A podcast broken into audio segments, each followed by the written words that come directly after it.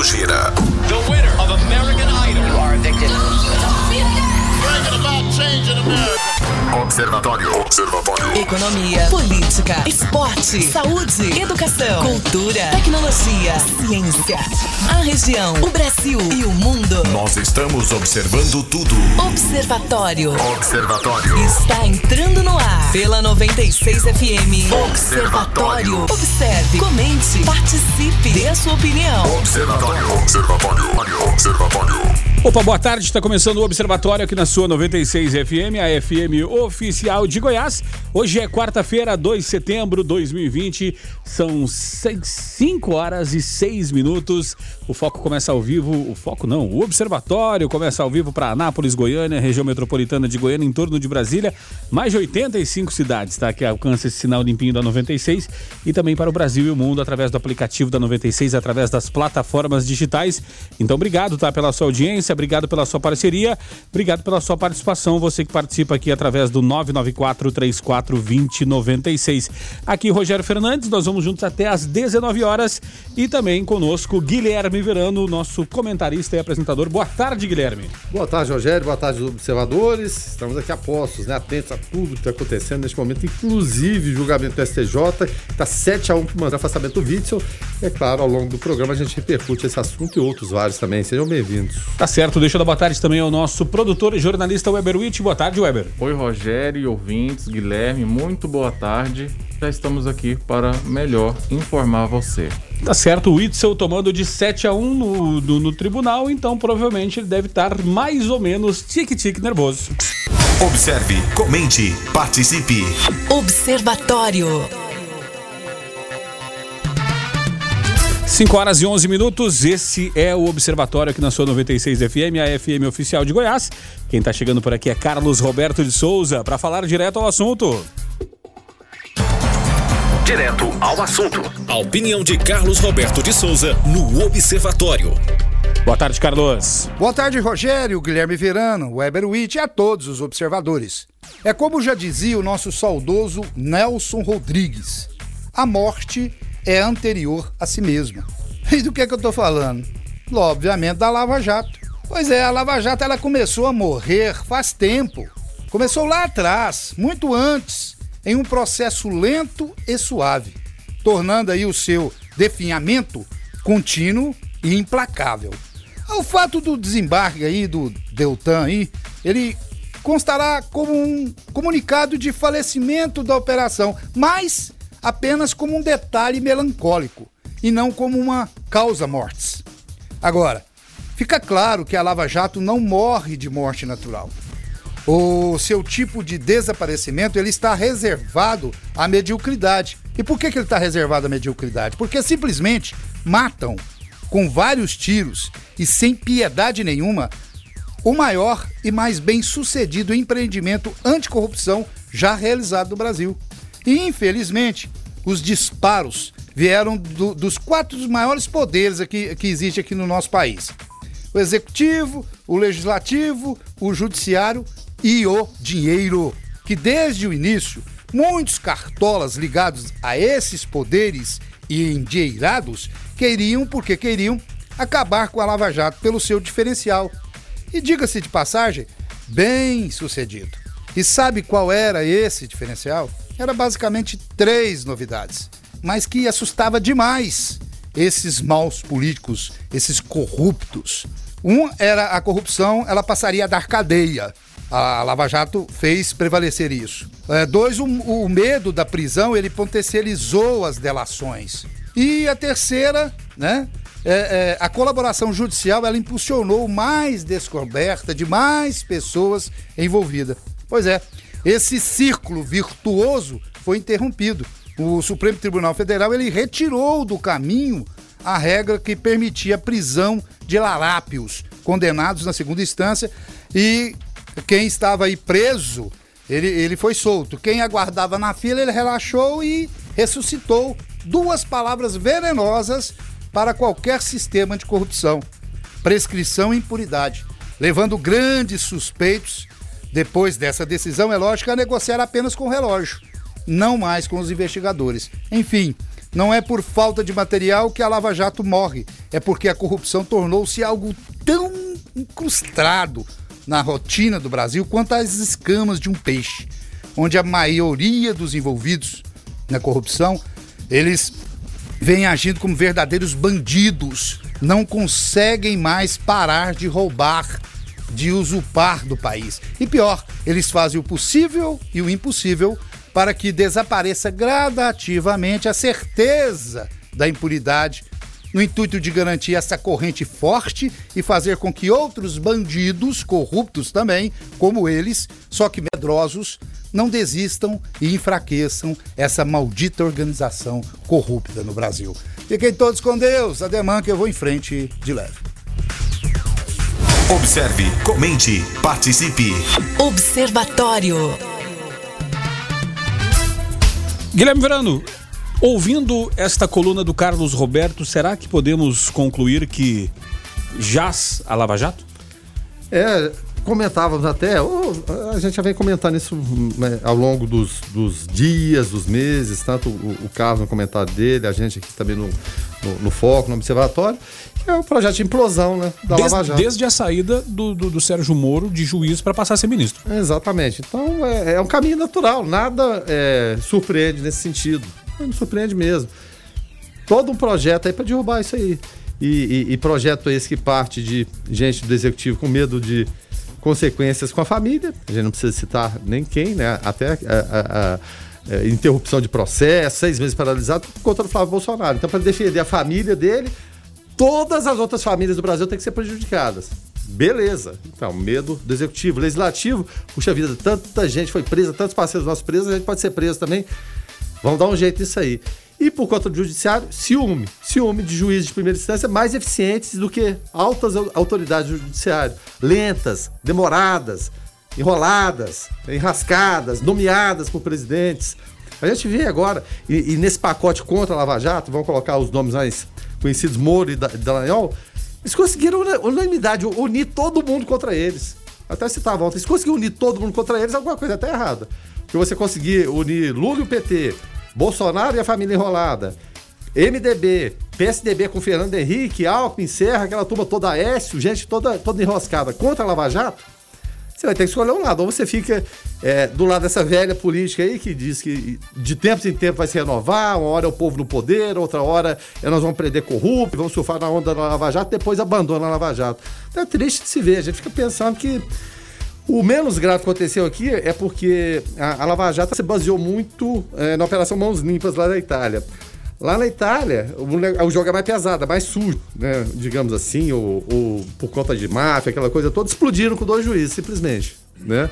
O Borsellino e o Falcone. Explodiram literalmente, né? De atentado terrorista de carro pelos ares e acabaram com a conversa. A Itália vive é, é, uma recessão terrível e o primeiro-ministro cai, vai e volta e não sai do lugar, patinando. Então, no Brasil esperava-se que algo diferente fosse acontecer. Só que a conjunção de forças foi tão grande, tão grande, quando você junta três poderes contra o outro lado, não tem jeito, não tem como, não tem quem resista. Então fica a opção do, do, das pessoas, né? analisar com frieza. E aqui não vai ideologia, porque, como eu disse, reuniu gente de todas as ideologias possíveis: direita, extrema-direita, centro, esquerda, centro-esquerda, centro-centro, central e tudo, num balaio só. Para derrubar uma ação que né, tentava, com todos os seus defeitos, reconhecemos sempre limitações, às vezes excessos, às vezes erros, mas que tentou mudar alguma coisa. Mas infelizmente, meu amigo, bye bye. As principais notícias do Brasil e do mundo. Observatório. Observatório. 5 horas e 25 minutos. Esse é o Observatório aqui na sua 96 FM. O Ricardo dos Santos, do Residencial Giovanni Braga, por aqui, ainda sobre a coluna do Carlos Roberto. Fala aí, Ricardo. Boa tarde, observadores. Ricardo Giovanni Braga. Carlos, a Lava Jato está morrendo não pela situação dos que já foram né, condenados, mas com certeza pelos que ainda estariam por ser condenados. É tipo assim, tá chegando muito perto, chegou muito perto, chegou muito perto. A Lava Jato atrapalhava uh, a garantia de, de votação, a Lava Jato atrapalhava uh, uh, uma série de coisas que Né? Agora, eu acho interessante, como você falou, né, que foram quatro as situações, eu, eu, eu, eu penso que é, seria um pouquinho diferente. Né? Executivo e legislativo, até mesmo o judiciário, eles né, meio que apertaram. Mas quem fez o serviço foi o Ministério Público Federal. Agora, peraí, o povo, né?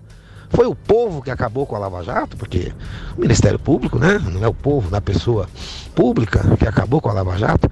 É bastante vergonhoso isso. E mais vergonhoso ainda é você. É, é, é, é tem gente que apoia isso. Política.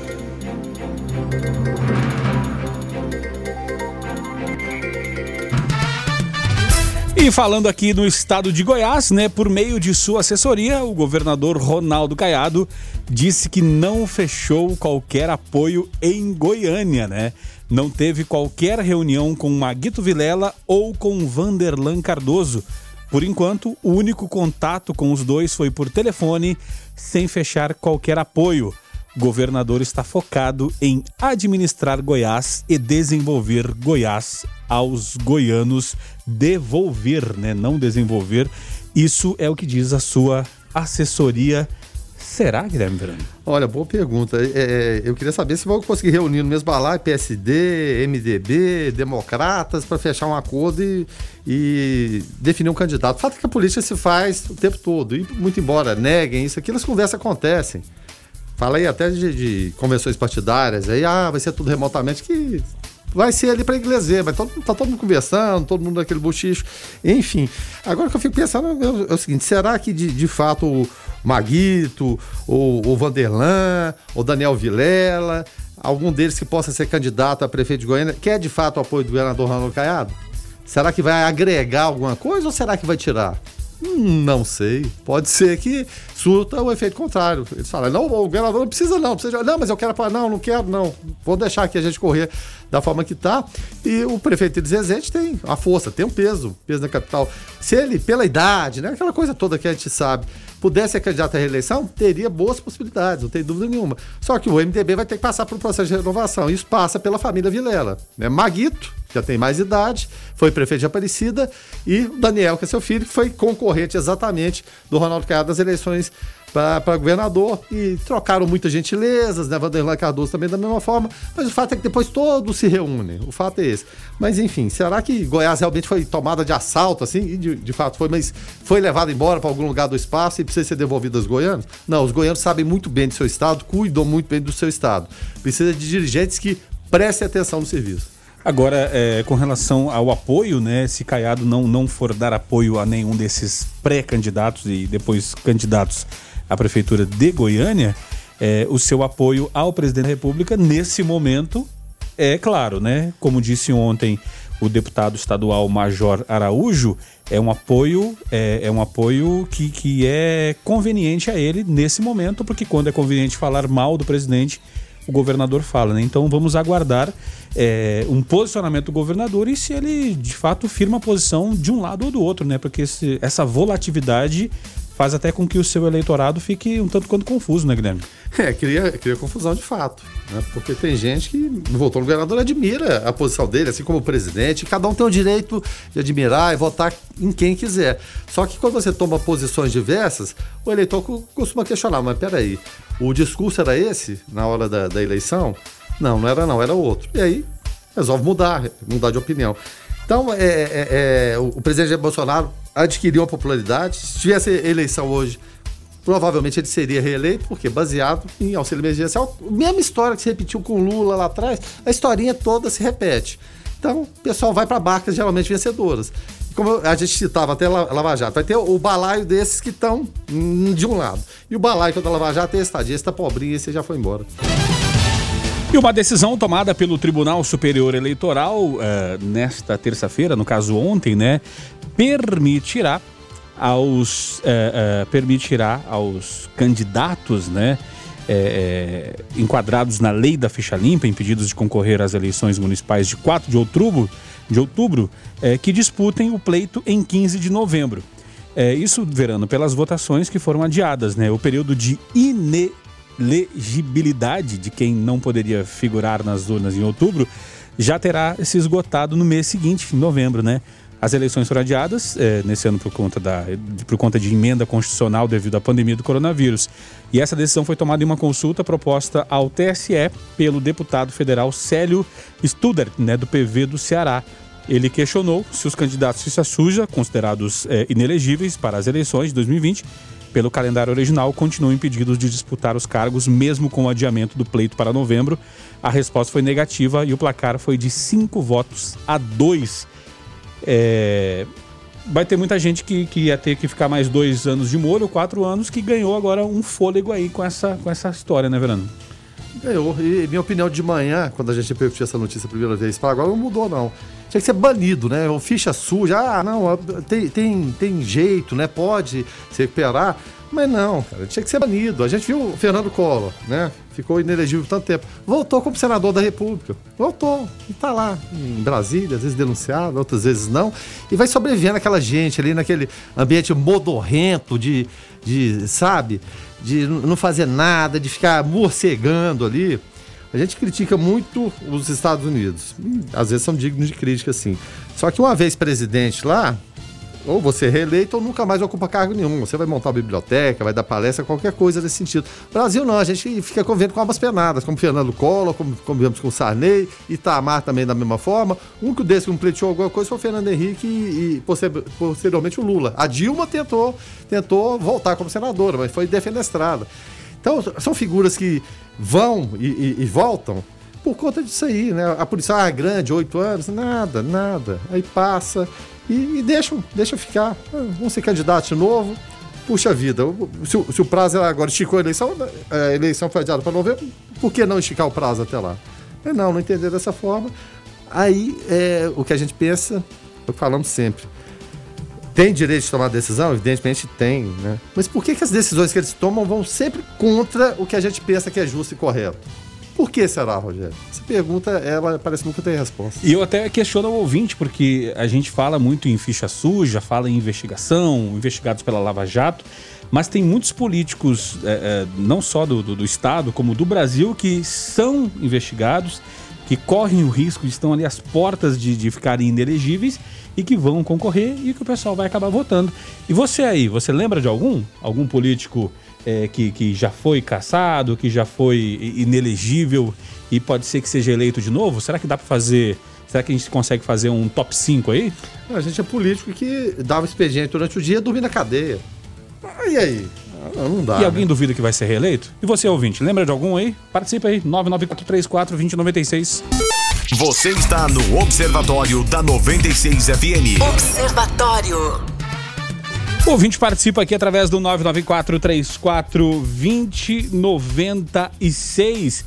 O Luiz Fernando, é, com relação até à pergunta né, é, que nós fizemos e com relação à notícia que o TSE, é, o TSE liberou candidatura de fichas sujas para disputar as eleições desse ano, ele pergunta: tem curso de reciclagem para ficha suja? Interrogação é o questionamento do Luiz Fernando. Será que tem assim como habilitação? Olha, você estourou os pontos e agora vai ter que fazer um curso de reciclagem para, para é, é, transgredir menos na próxima gestão sua. Ou, ou será que seria uma reciclagem assim para fazer mais sujeira ainda?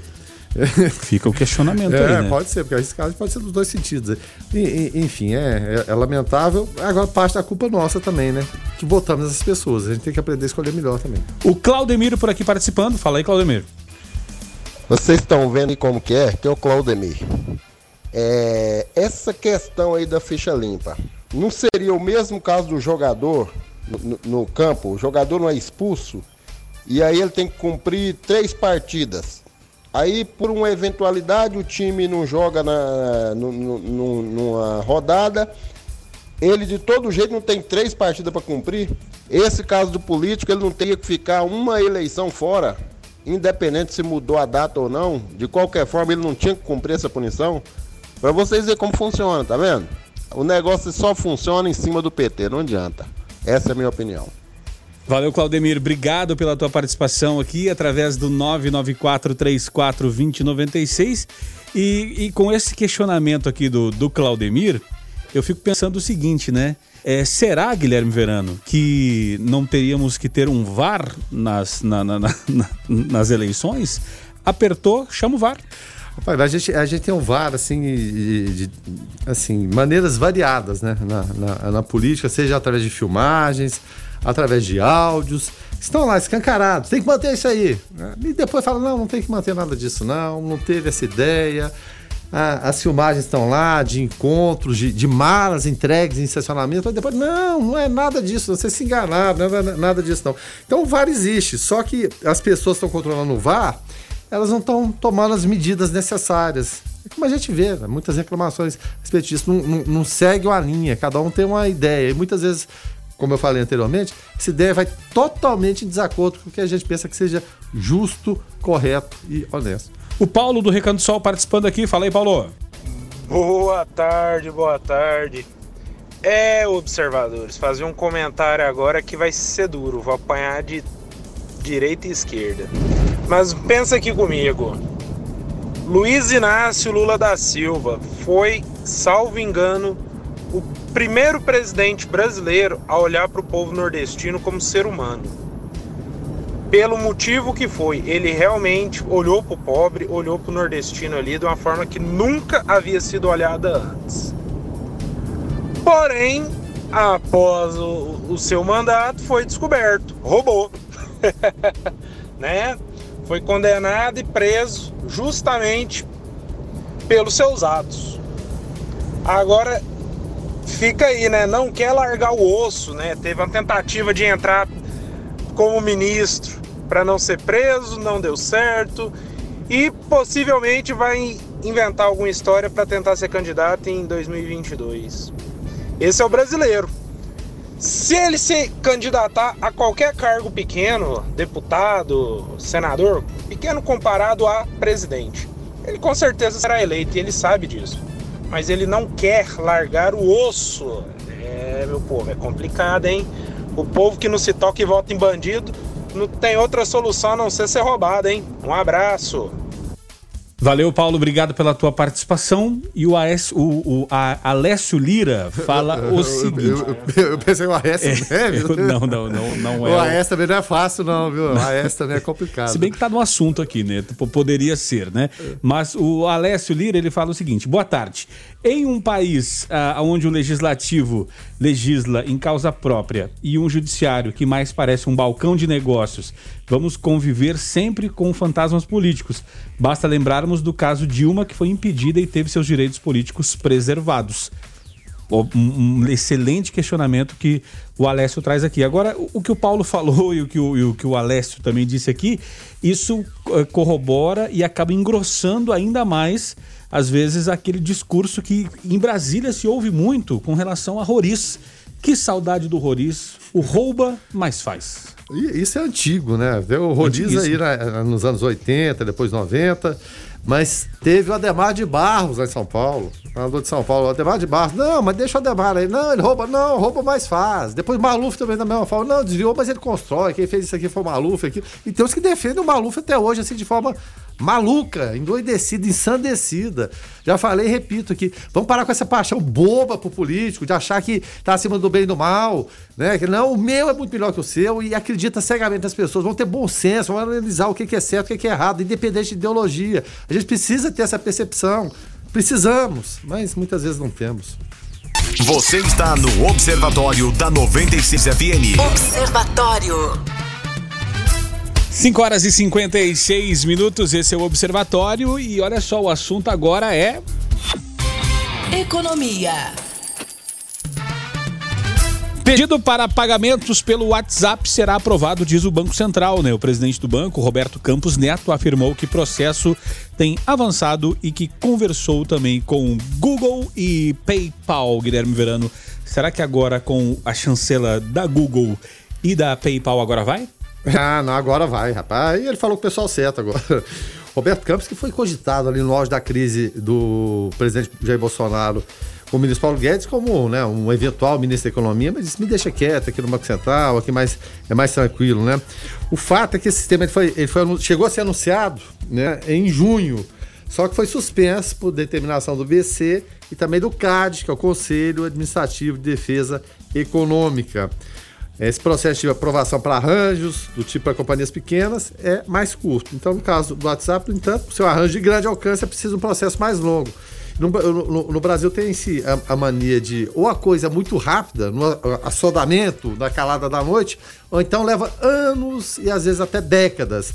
Mas... Haja, haja vista a lei do, do lobby, né? Que nós falamos aqui. a né? gente tá falando desde quando? É. Nossa, mais de uma década, né? É, e, e, e o Campos Neto, que é antenado, né, com tudo se passa na modernidade, disse ainda que o banco não tem desencorajado esse tipo de sistema e conversou né, com, com essas plataformas. E o fundamental, né? Querem competição e que os dados sejam protegidos. Sempre falamos, e é fato público e notório, que a bandidagem parece que anda um passo à frente. E é, querem saber, é claro, de custo operacional, isso vai promover competição. E o Brasil seria o primeiro país a receber a atualização do aplicativo, que vai permitir que usuários enviem e recebam dinheiro usando cartões cadastrados. O dinheiro, como a gente conhece hoje, lançamento de nota de 200, aquela coisa toda, está a caminho da extinção, né, Rogério? Cada vez mais essas transações é, virtuais vão acontecer. E ao mesmo tempo, né, que trabalha para disponibilizar o, o, o, esse, essa, essa notícia que nós falamos aqui, né, esse envio de pagamentos pelo WhatsApp, o Banco Central também trabalha uh, para lançar em novembro o Pix, né, um sistema que permitirá pagamentos e transferências instantâneas em todo o país entre pessoas, empresas e governo 24 horas por dia em todos os dias da semana. O novo sistema de pagamento desenvolvido também vai permitir o serviço de saque em lojas e redes varejistas, mais ou menos o que acontece na China, né? Que não tem dinheiro é, é, físico girando, né? Rapaz, como que alguns, algumas pessoas, eminências pardas, vão lidar, né? Porque eles gostam do dinheiro, porque o Brasil Sim. país seguro para você andar com malas de dinheiro, milhões em casa, enfim, né? Vamos, vamos se preocupar com isso.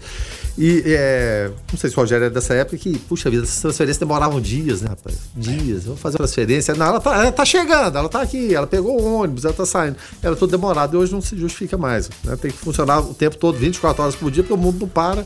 O Brasil também não pode perder esse bonde. As principais notícias do Brasil e do mundo. Observatório. Observatório.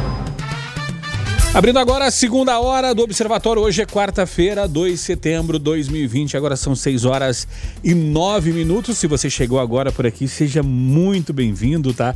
Esse é o Observatório. Nós vamos juntos até às 19 horas, trazendo notícia e informação para você aqui através da frequência 96.3 FM. Aqui Rogério Fernandes, Guilherme Verano, Weber Witt e você, ouvinte, que participa através do 994 3420 96. E o assunto agora é. Saúde.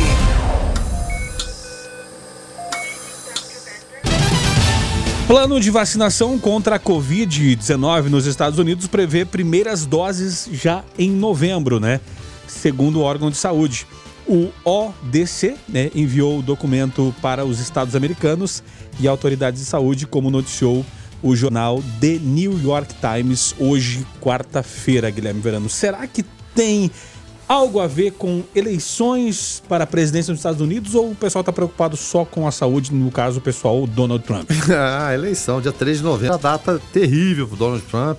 Ele vinha caminhando bem com a economia americana, com um crescimento assim invejável nas últimas décadas e havia a possibilidade real de ser reeleito presidente. Aí no meio surgiu a pandemia que, que ele fez no, no, início da pandemia e durante grande parte da pandemia? Negacionismo. E parece que essa história a gente já viu aqui no Brasil também. Não usava máscara, né? disse que não tinha nada daquilo. Enfim, quando ele viu que a situação foi terrível e milhares de pessoas morreram e a população que mais sofreu com o estudo foi a população norte-americana, Aí mudou a ideia. Em determinado momento, depois de alguns meses de negação, passou a usar máscara e tá louco o quê? Atrás a vacina. Precisa de uma vacina. E tá pressionando o FDA, que seria comparando a Visa aqui do Brasil, para encontrar algo. O fato é que existe, essa vacina não existe. Existe a, a possibilidade da vacina russa.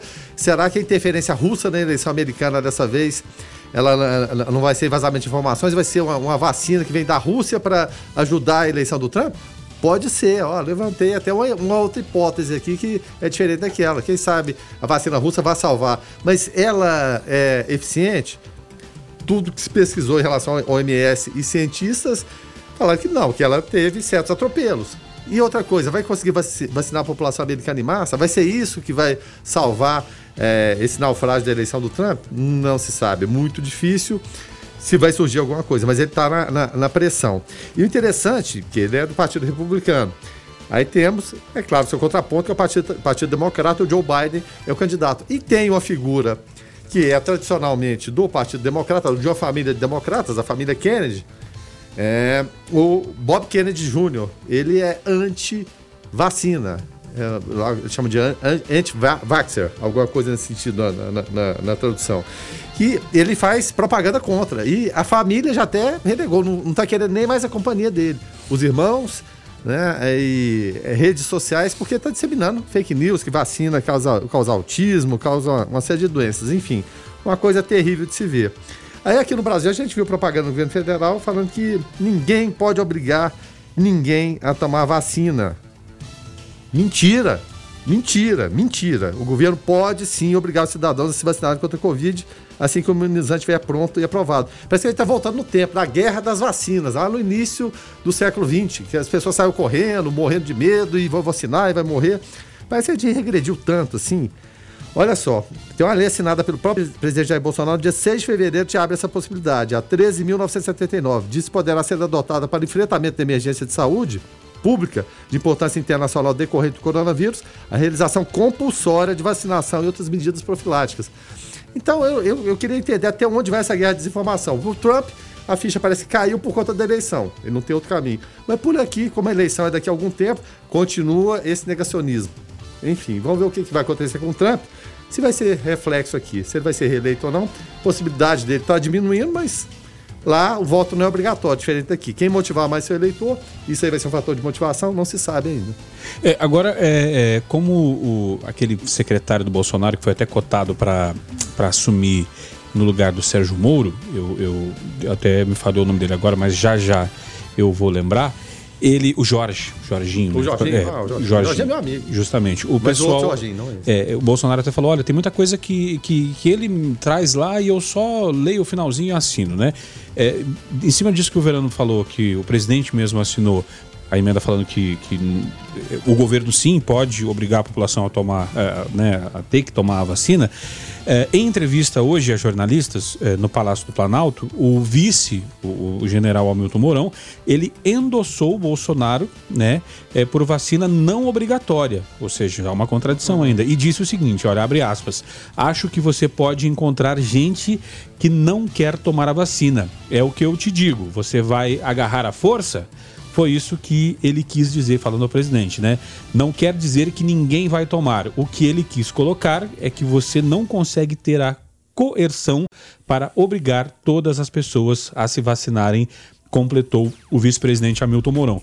As opiniões de Mourão e Bolsonaro, entretanto, são contra ah, normativo do próprio governo, né? O que disse o Verano aqui. Um dos artigos da lei do coronavírus, né, entre aspas, trata justamente da possibilidade de o Estado obrigar a vacinação em caso de aprovado um imunizante que seja eficaz para combater a Covid-19, ou seja, Guilherme Verano, falta de comunicação, é, boi na linha na comunicação do governo. Ou então, é, a intenção é essa mesmo, provocar desinformação. Mas é, é muito simples. Eu acho que quem acredita e tem direito de acreditar no que quiser, não vai vacinar, vai facilitar até o processo para as pessoas que acreditam. E assim tiver a vacina e seja eficiente, queiram se vacinar. Os outros que acham que não, tem o direito, fique em casa. É como o General Mourão falou: ninguém vai chegar lá e não existe força no mundo que vai fazer isso aí. Vai promover esse tipo de ação, evidentemente. Mas é, ficar disseminando fake news disso, daquilo e desinformação o tempo todo é tão lamentável. A gente com tão- tantos problemas urgentes para resolver e ter que ficar perdendo tempo com esse tipo de conversa fiada. Você está no Observatório da 96 FM. Observatório. Guilherme Verano, por 12 votos a favor e um voto contra, o STJ mantém afastamento de Wilson Witzel. Ele, ele tentou recorrer, mas se deu mal mais uma vez, né? É, e, o, e o voto definitivo aqui, que você precisa de dois terços entre os 15, ou seja, precisa de 10 votos pelo menos dos 15 ministros. Aí foi o voto da Isabel Galotti. Né? Então, com esse voto, a Corte Especial do STJ alcançou a maioria qualificada dois terços entre os 15 ministros necessária para confirmar o afastamento de Wilson Witzel do cargo de governador. Antes dela, votaram pela manutenção do afastamento para 180 dias os ministros Benedito Gonçalves, que é o relator, Francisco Falcão, Nancy Andrighi, também Laurita Vaz, Maria Tereza de Assis Moura, Og Fernandes, Luiz Felipe Salomão, Mauro Campbell e também Raul Araújo. Votou contra somente o ministro Napoleão Nunes Maia Filho, faltando ainda, agora está 12 a 1, faltando então apenas mais dois votos, mas é só para cumprir, cumprir aí para saber quanto vai ser essa goleada. O fato é que o Witzel tá muito complicado, a situação dele tá, eu diria, o, o Rogério, praticamente irreversível, né? Então, mantém-se esse afastamento de 180 dias e tem até é, uma fala aqui do voto da Isabel, que foi o decisivo, né? Segundo ela, há fortes indícios de materialidade e autoria relacionada à reiterada prática de ilícitos contra o erário estadual em prejuízo aos serviços públicos de saúde ao longo de toda a gestão até o dia de hoje, em plena pandemia. Resume muito bem né, o que a maioria dos ministros pensam e o que as investigações indicam. Então, Witzel, pode ser que você não volte mais. É, inclusive, né, Guilherme, quando, quando é, é, na semana passada que nós trouxemos essa informação do afastamento do, do Witzel, uma das da, da, dos troncos que ele se agarrava era justamente que a decisão tinha sido monocrática, né? Por somente uma pessoa e até especialistas falavam, olha, será que não, será que corre risco de ele voltar porque não foi analisado pela, pela mesa? E agora botou na roda e todo mundo votou e pronto, né? Bateu o martelo, então, é, como disse o Verano, pode ser que Wilson Whitson nem volte mais ao cargo de governador. E o, o interessante, que sempre, sempre trouxemos também, que o vice, o Cláudio Castro, que assumiu, também tem denúncias contra ele. Aí, se por acaso saiu o Whitson, o Cláudio Castro também, se, porque nesse primeiro momento ele é útil, né? Tá até discreto, tomando algumas decisões, enfim, mas rifar o Cláudio Castro, aí você vai para o presidente né? da, da Assembleia. O André Siciliano também tem investigação contra. Aí você pode parar em, em, em algum é, ministro né, de, de tribunal para comandar o estado do Rio de Janeiro, né?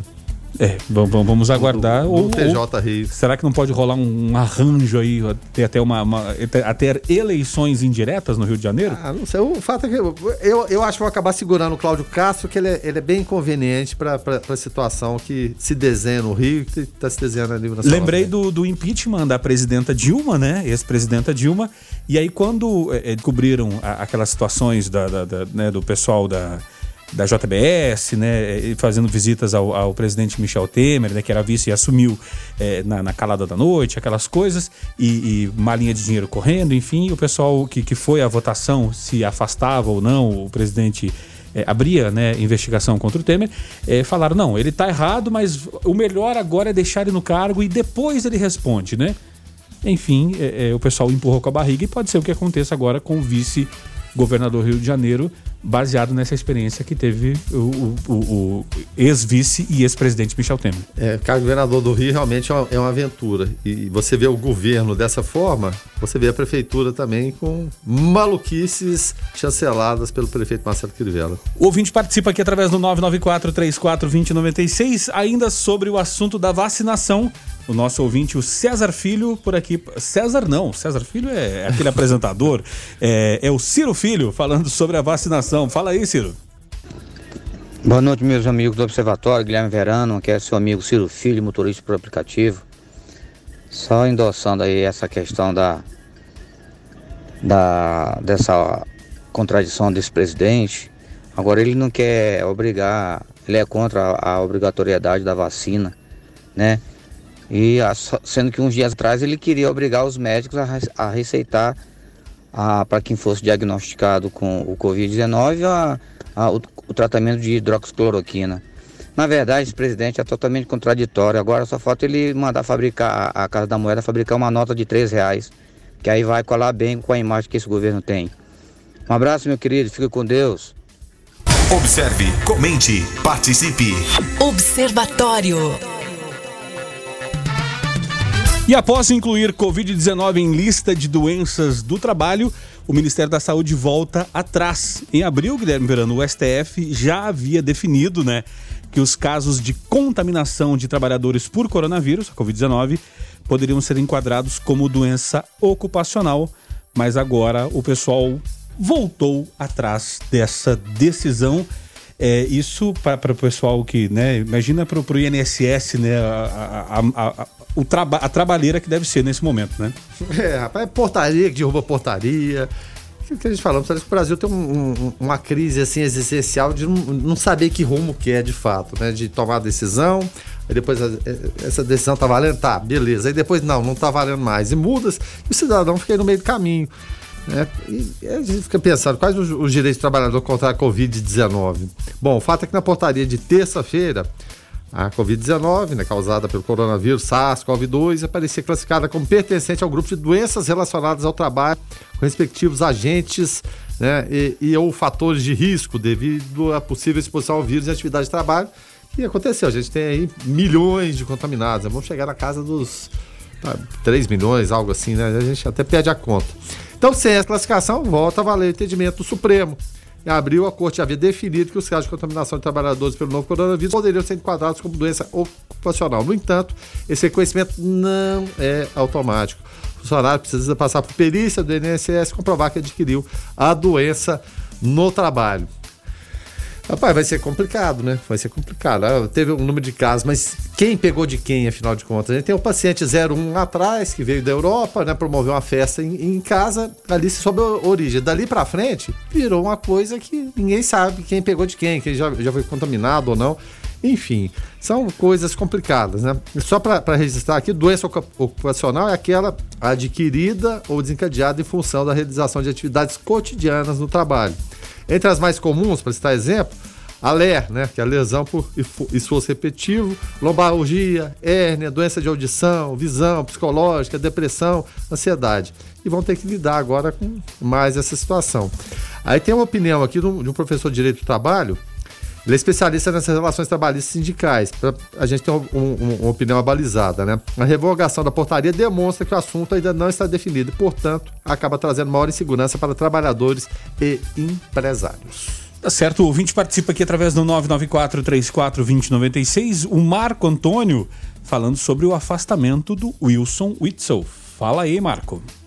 O assunto sobre o, o Witzel aí, é, vale salientar a celeridade desse afastamento, né? Que esse crime foi cometido, esses indícios criminosos aí foi cometido há pouco tempo, no início da pandemia. Os investigadores já chegaram a uma conclusão, já, já remeteram para o Ministério Público e o ministro afastou monocraticamente e o, o vice alegando essa decisão dele, agora o colegiado foi e desceu o martelo, né? Ou seja, ele está em maus lençóis. E tudo indica que vai ser mantido fora aí, é uma carta fora do baralho, né? Então parabéns aí ao, ao judiciário brasileiro, né? Que se fosse em tempo de outrora, jamais teria acontecido isso, né? Antigamente a impunidade reinava. Parabéns ao, ao todos envolvidos aí. Valeu, Marco, obrigado pela tua participação. Marco, pelo, pelo sotaque, assim, lembra um karaokê. Se, se tiver, se, assim, se for, se for do Rio de Janeiro, Marco, por gentileza, dá o ok, manda um joinha aqui. É interessante o que ele colocou da, da questão, Verano, da celeridade isso. do processo. Será que isso não abre margem para uh, os, os apoiadores de Wilson Witzel, se é que ele tem alguns nesse momento, não, não, não tá é, é, é, repercutirem, né, reverberarem o discurso que ele vem falando que ele é vítima de, de uma armação política dos aliados do presidente da República? Ah, mas você já falou, todo polícia, quando é pego em flagrante alguma coisa, fala que foi dessa forma. Agora o Vítor, além disso tudo, de. Porque se não, não tivesse esse envolvimento, era um esquema que vinha desde governos anteriores, ele não seria patrolado. Ele foi patrolado, né? não era o Cid Gomes que estava no comando, não, mas ele foi patrolado e não há sobrevida política mais para ele. E o que o Marco Antônio falou, celeridade, aqui a justiça foi célere nesse caso. A gente esperaria que fosse célere em vários outros casos também. Não é que o Vitor seja, seja inocente, evidentemente, eu não acredito nisso e eu acho que pouca gente acredita, como você falou. Mas que foi rápido, foi. É, o, o, Wilson, o Wilson, inclusive, disse que respeita a decisão do STJ e de manter o afastamento e deseja serenidade a Cláudio Castro no governo do Rio de Janeiro. E o Francisco Cardoso, lá de Zedoca, no Maranhão, pergunta: e o Michel Temer? Interrogação. E com esse questionamento de Francisco Cardoso, a gente vai para o intervalo comercial. As principais notícias do Brasil e do mundo. Observatório. Observatório. 6 horas e 47 minutos. Quem está chegando por aqui é Jonathan Cavalcante com Igreja em Ação. Olá, Jonathan. Paz e bem. Olá, Rogério Fernandes, boa noite a você, ao Guilherme Verano, ao Weber e a todos os observadores. Paz e bem. O Papa Francisco escreveu uma mensagem de próprio punho em que prestou solidariedade à comunidade paroquial e à avó do coroinha Jefferson de Brito, de 14 anos de idade, assassinado a pauladas, pedradas e tiros no dia 18 de agosto, na Barra do Ceará, em Fortaleza. A mensagem foi divulgada pela paróquia na data de ontem, o primeiro dia do mês de setembro. A paróquia São Pedro, templo que a vítima frequentava, informou que, após a morte de Jefferson, o paroquiano Gilbert Amorim Maciel escreveu uma carta para o Papa Francisco, descrevendo o assassinato do coroinha.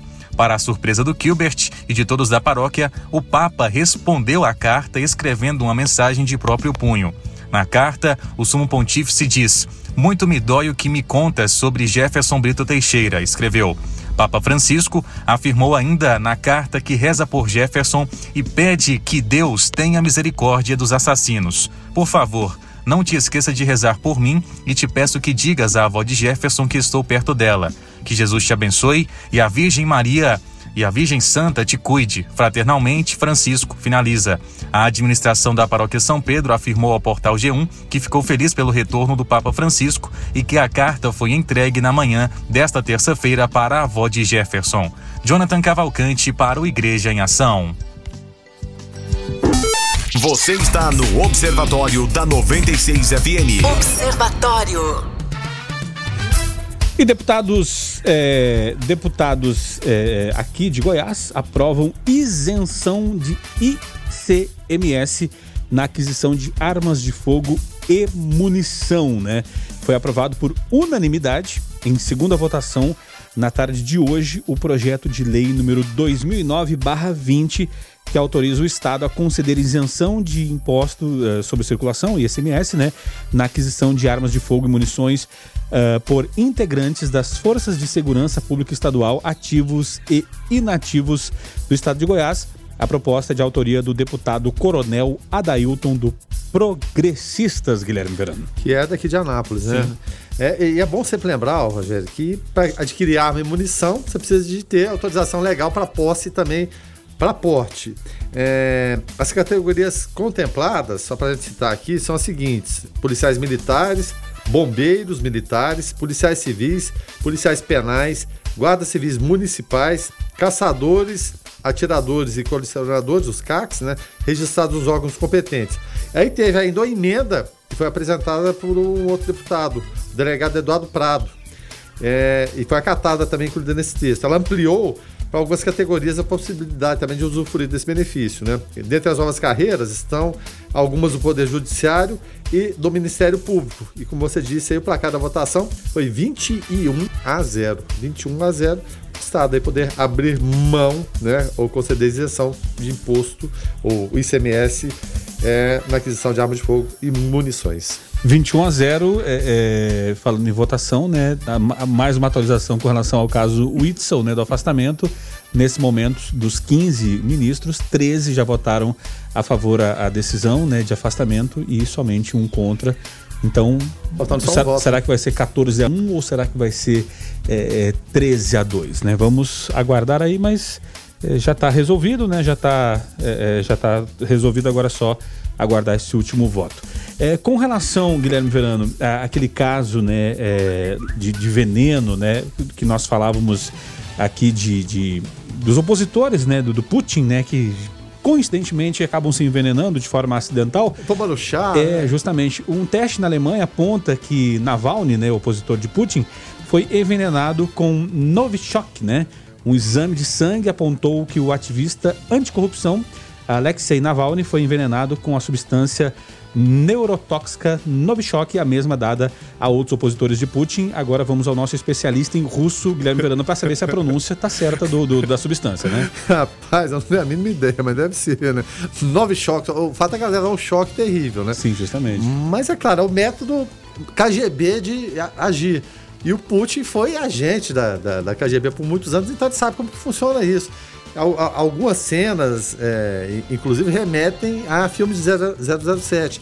Teve opositor do Putin que foi é, inoculado um veneno nele em Londres, na, na ponte, vindo uma pessoa com um guarda-chuva. Em Londres chove muito, todo mundo usa guarda-chuva, levanta suspeita.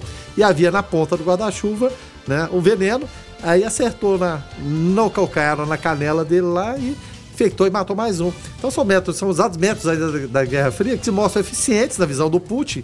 E para ele, o muro de Berlim não caiu nem nada disso. Ele é que manda, ele é o, é czar da Rússia e vai ficar assim até que ele morra. A verdade é essa.